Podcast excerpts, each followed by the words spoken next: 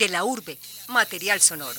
Saludamos a todas las subregiones del departamento que a esta hora Medellín es sus parques. cultural. Sus plazas históricas. A través de una entrevista ustedes conocerán de su infancia, su juventud, Hemos llegado al sus travesuras. Este programa fue realizado por Sergio. De la urbe, material sonoro. Alejandro González Ochoa. Con la grabación y edición, Bienvenidos a De la Urbe. Mi nombre es Sara Ceballos y estoy con Adrián Parada, comediante de monólogos sin propina. La risa ha cavado más túneles útiles que todas las lágrimas de la tierra. Julio Cortázar. Y es por eso que hay personas trabajando por darle más felicidad a esta tierra. Uno de ellos, Adrián Parada, músico y comediante, nos acompaña hoy para contarnos cómo fue ese proceso de provocar sonrisas con la música hasta llegar a las grandes carcajadas de la comedia. Bienvenido, Adrián. Hola, Muchísimas Sara. Gracias por la invitación, por aceptar mi invitación. Eso, y tú muchas gracias por la invitación. Bueno, eh, Adrián, entonces tú comenzaste con la música. eh, tengo entendido que cuando entraste al ejército. eh, Sí, sí, sí, sí. Y eh, de ahí terminaste en la Universidad de Antioquia estudiando música, Sí, que hace que en diciembre resiste el diploma, ¿no? Eh, me gradué por fin. Sí, me gra- el premio a toda una vida me lo dieron. ¿Cómo? entonces, y de ahí, entonces entraste en cuentería. En el preparatorio fue que comenzaste con la cuentería. Exacto. ¿Cómo fue tu paso por la cuentería antes del stand-up comedy?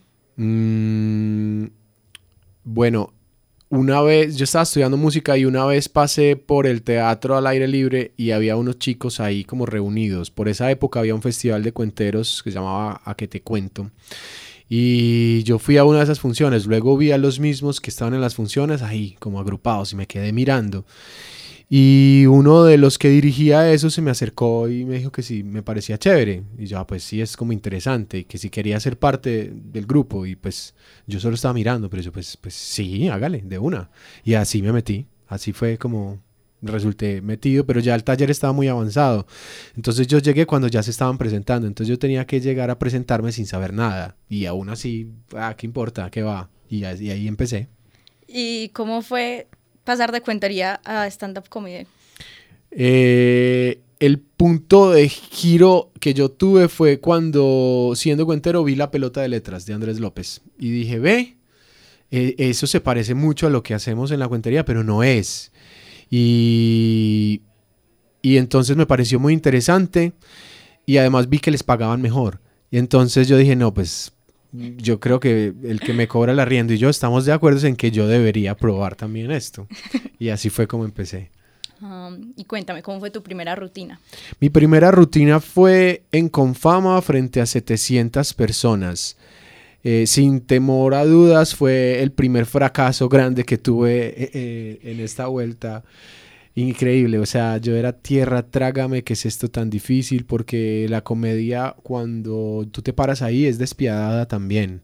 Es muy lindo cuando te puedes reír, pero cuando fracasas, esto es un asunto ya de psicólogo, casi, pues que uno pone en juego su autoestima, porque por una vez que le vaya bien, es- puede ser, no sé, mm, un ratico, uno o dos días contento, pero cuando te va mal, te dura mucho tiempo, eso en la cabeza.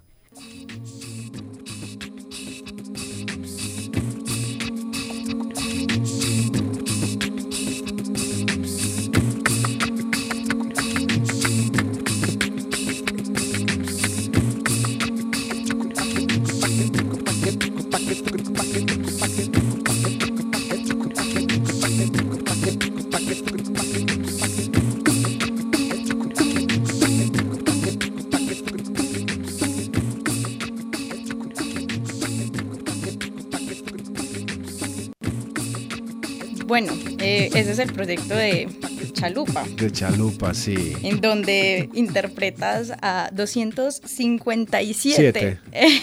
Músicos. músicos invisibles. Sí, todos, sí, sí. Interesante. Sí, son músicos eh, que he ido reciclando de otras orquestas que los han expulsado por indisciplina. Orquestas invisibles, obviamente, también. Y yo les doy otra oportunidad eh, y, y acá también pues tienen la posibilidad de, de tocar en, en el proyecto. Todos salen a través de la misma voz y de la misma boca que sería la mía. y con unos aparaticos que se llaman looper, que graba todo lo que uno dice y empieza a repetirlo. Y entonces encima de lo que está sonando ya uno empieza a meter más cosas y así arma una, una pista musical. Wow. ¿Y cómo se te ocurrió? Lo vi en YouTube. La gran mayoría de cosas que yo hago es que las veo en YouTube. Que eso es algo que me parece maravilloso de la, de la internet, que es como una, un asunto donde uno puede estar conectado con cosas que hacen en cualquier parte del mundo y, y- y- aprender también. Hay mucho conocimiento ahí. Hay mucha basura, sí, pero también hay cosas muy interesantes. Sí, incluso hay un libro que me gusta mucho, se llama Roba como un artista y cuenta que el artista lo que hace es, sí, robar ideas, eh, tomarlas de otros lados y convertirlas en proyectos propios y únicos. realmente en la humanidad nadie inventa nada nuevo sin utilizar algo que otro ya aportó. Es decir, nosotros somos un colectivo, somos primordialmente seres sociales que nos nutrimos del conocimiento de otro. Solo poder hablar en este momento es el fruto de miles de años de evolución, de otros seres humanos que dijeron, ve, si esto suena así y entonces esto, si, si, si yo hago este sonido, tú te imaginas tal cosa, listo, quedemos todos de acuerdo en eso. Entonces, la gran mayoría de cosas que, que hacemos son cosas con conocimientos de otro. Estamos enlazados todos, mejor dicho. Qué bonito. Y te pregunto entonces, ¿de qué fue que te graduaste? De música, de, de maestro en guitarra. Y de maestro en guitarra, entonces escuchemos un pedacito. Ay.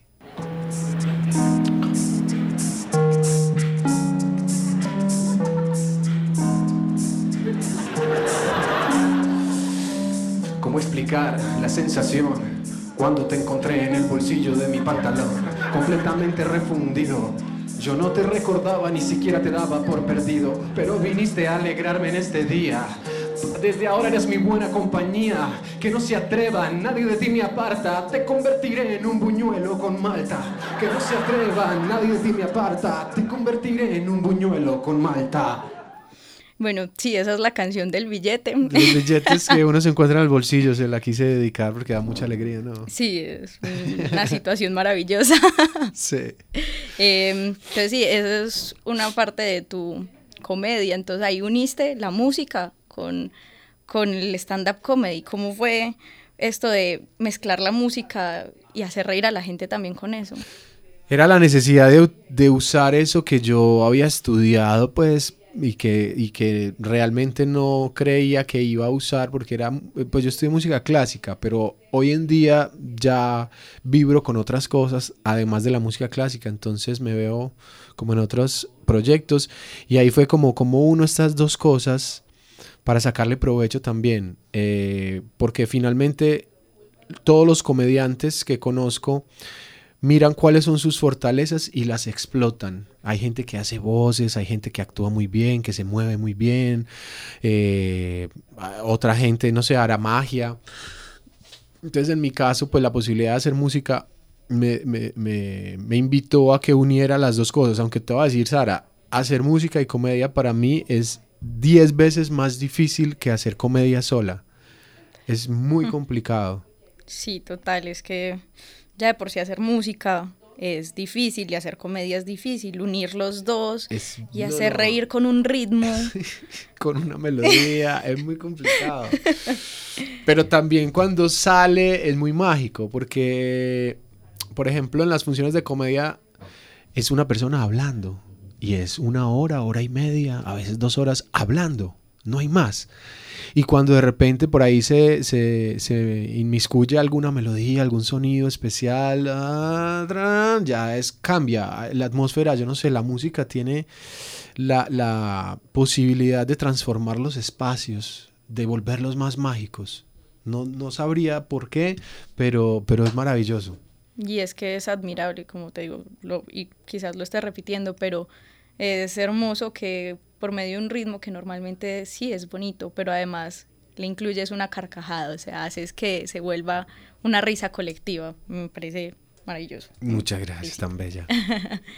Eh, bueno, ahora hablemos un poquito de monólogos sin propina, em, que lo haces con Frank Martínez, el flaco, y con Mauricio Arias. Chicho el malo. Eso. Em, ¿Cómo se unieron para crear este proyecto? Monólogos sin propina era un proyecto que ya había hecho hace muchos años con otro comediante que se llama Max Milford, que hizo parte de un colectivo muy conocido en su época, que se llamaba Sape Pelele. Y con él empezamos, empezamos con bares cada tres meses, íbamos a un bar, y, eh, dos o tres veces por año lo hacíamos, pero era muy esporádico. Y dejamos el proyecto así. Luego conocí a Frank y nos sentamos un día a, a ver cómo mejorar un espacio que tenía él, porque él quería que los comediantes cada vez que se presentaran hicieran cosas nuevas. Entonces nos sentábamos y yo lo iba a asesorar. Cuando de esa reunión yo le dije, pues armemos un espacio nuevo en donde probemos. Yo también quiero probar cosas nuevas, porque es de la única manera en que uno va eh, como engordando su repertorio de, de líneas de comedia. Y, cuan- y dijimos, listo, hagámosle. Y entonces después, ¿cómo le ponemos? Y ahí fue cuando me acordé, yo, ve, hace muchos años yo tenía una cosa que se llamaba monólogo sin propina. Si quieres, pongámosle ese nombre. Yo hablo con Max si tiene problema. Y Max dijo, no, hágale. Y ahí armamos monólogo sin propina. Frank y yo. Y después, bueno, necesitamos más gente. Eh, inicialmente Chicho era un invitado que, que lo íbamos llamando. Y después dijimos, no, pues armemos un grupo más grande porque necesitamos gente de planta y gente que nos parezca buena. Entonces ahí estuvo Chicho y estuvo Hugo Aristizábal, más conocido como Carejunto. Y éramos cuatro. Y empezamos en un teatro, en Acción Impro.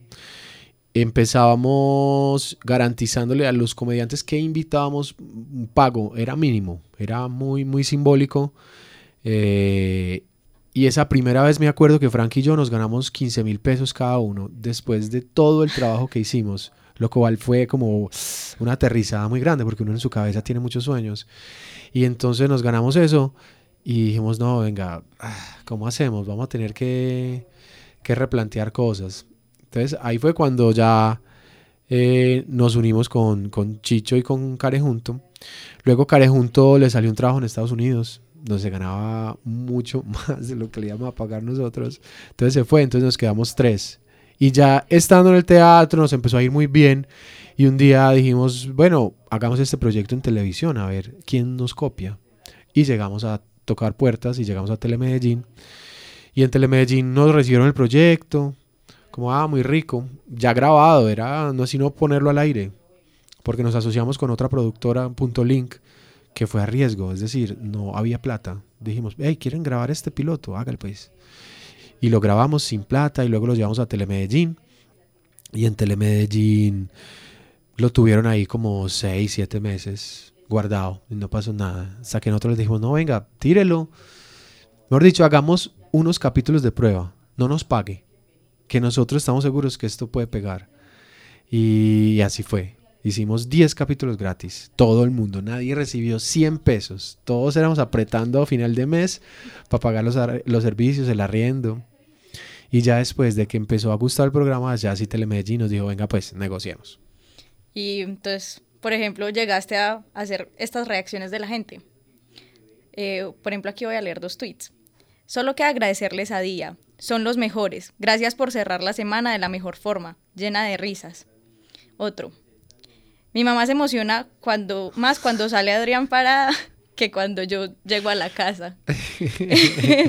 es decir, crean emociones fuertes en las personas. Algo, algo que hemos logrado, Sara, que, que nos parece increíble, emocionante eh, desde la perspectiva inclusive humana, es que sentimos que, que al público que sigue monólogos no solamente le gusta el proyecto, sino que nos quiere, nos expresa cariño de unas maneras que no- pues ni siquiera sabemos cómo agradecer eso, pero es como que nos permitieron entrar a las casas de ellos. Entonces, cuando uno se encuentra con la gente, vos eh, pues a veces, pues la gran mayoría de veces yo no conozco a nadie.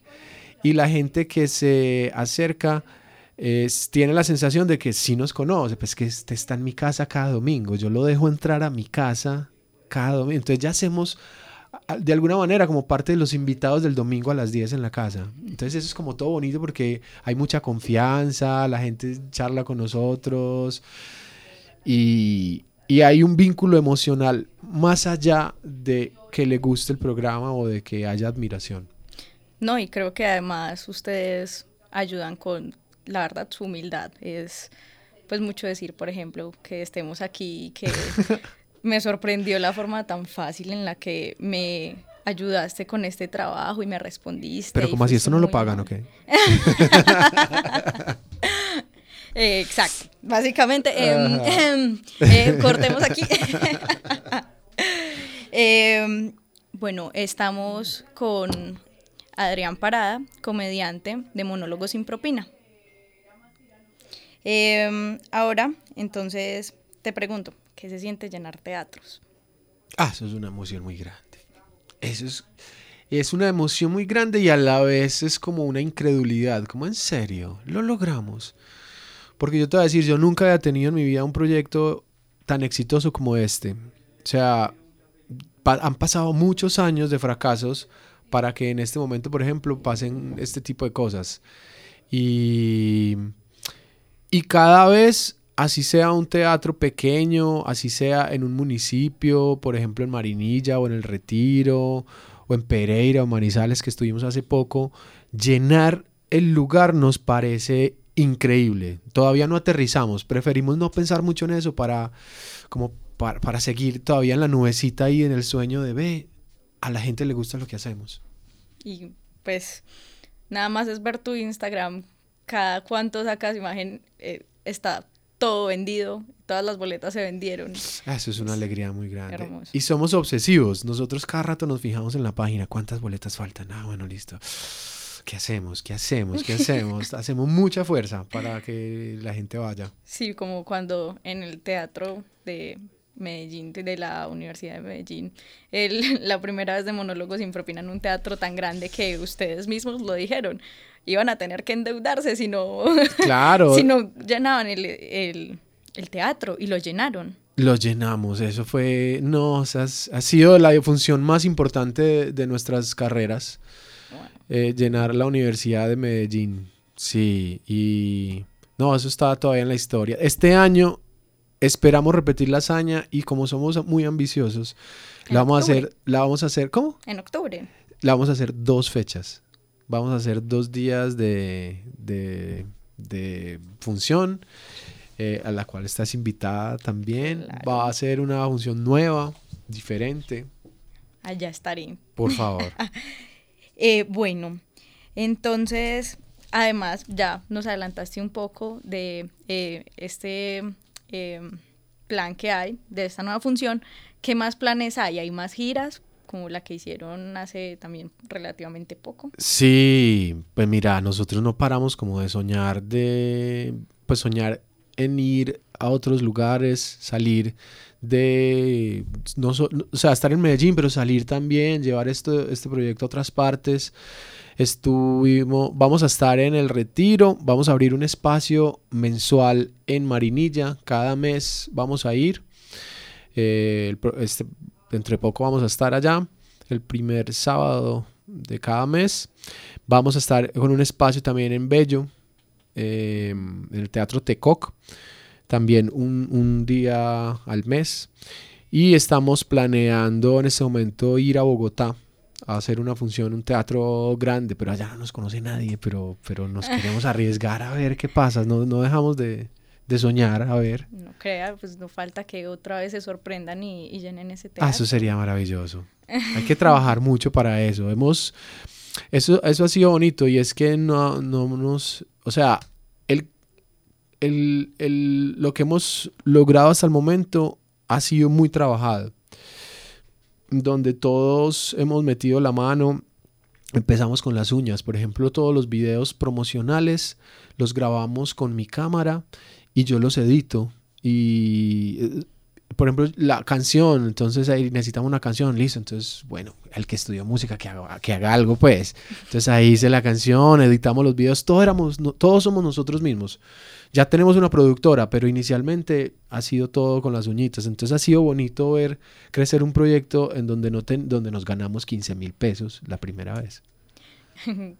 Y entonces incluso se puede ver un proceso de menos de un año. De un año. Eh, nada más estaba viendo tu Instagram de hace un año, exactamente el 26 de mayo, y me pareció muy gracioso porque tenía, subiste un video y el video tuvo unas cuantas vistas y ahí paró la cosa, no hubieron ni siquiera comentarios.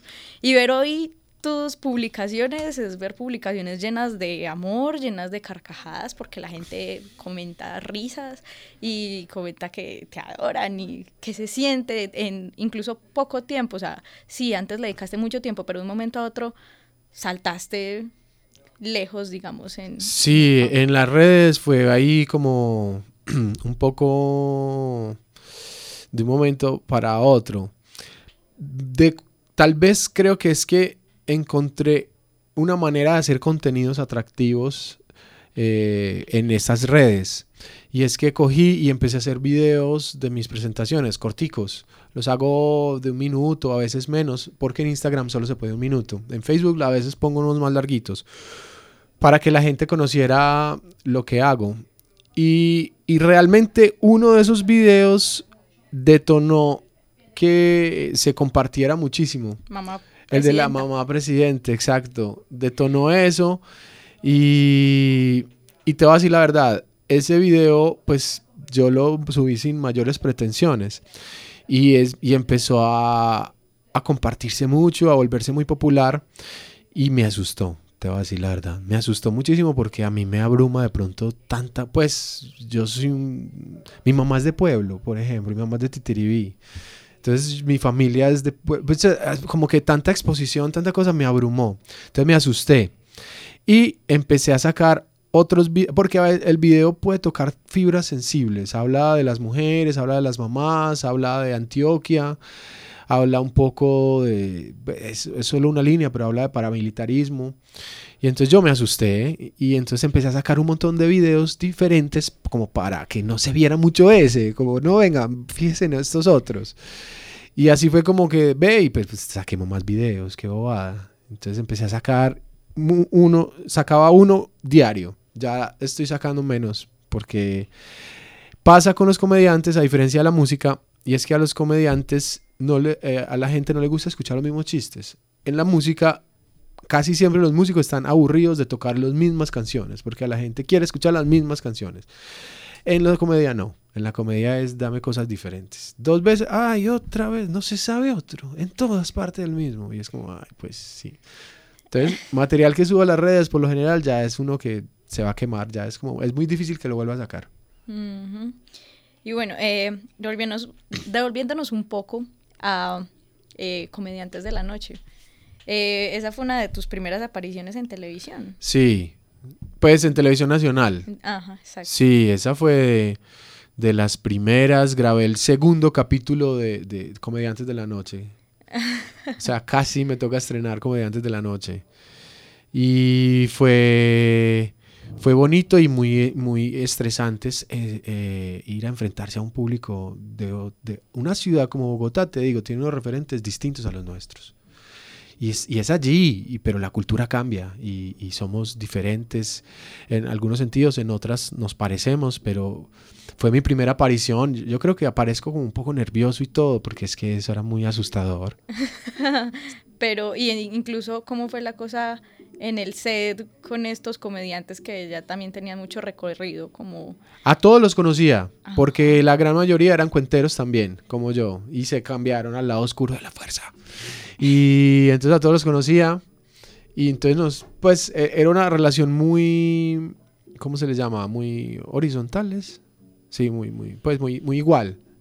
Y, Ujú. Pues ah, bueno. con ninguno hubo como, como una diferencia en donde me hicieran sentir, no, todos éramos como amigos, Ah, bueno, menos mal, era un ambiente relajado. pero estábamos todos tensionados, Ah, porque grabar, grabar eh, eh, tensiona mucho. Porque, y además televisión nacional, donde tú la embarres ahí, es una embarrada nacional. Y bueno, entonces por favor, Adrián, em, para quienes queremos algún día incursionar en la comedia, ¿qué nos sugieres?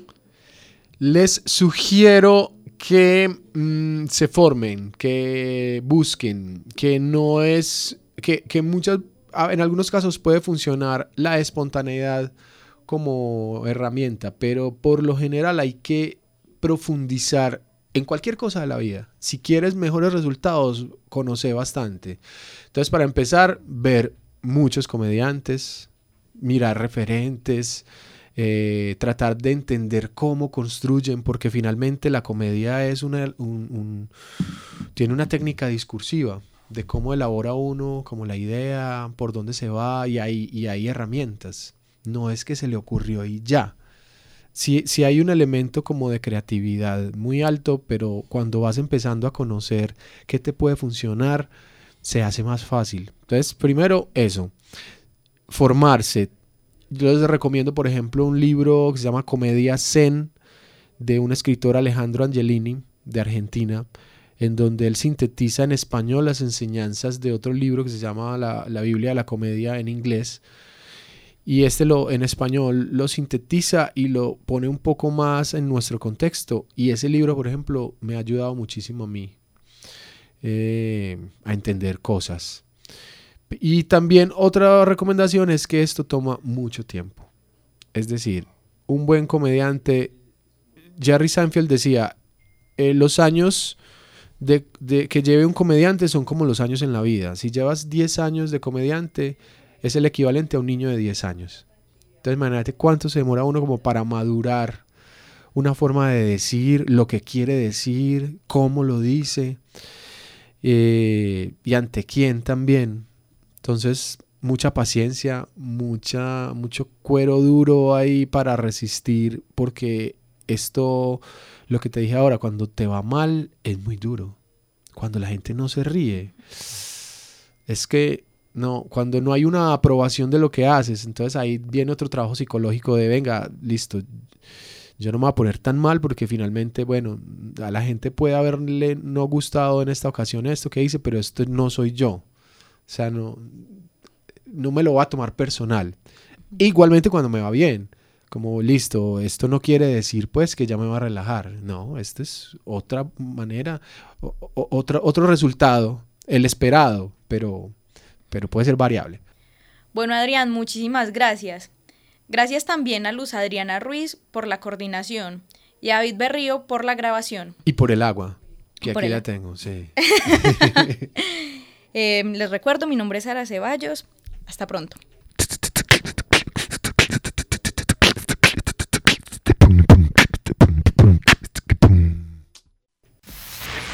De la urbe, material sonoro.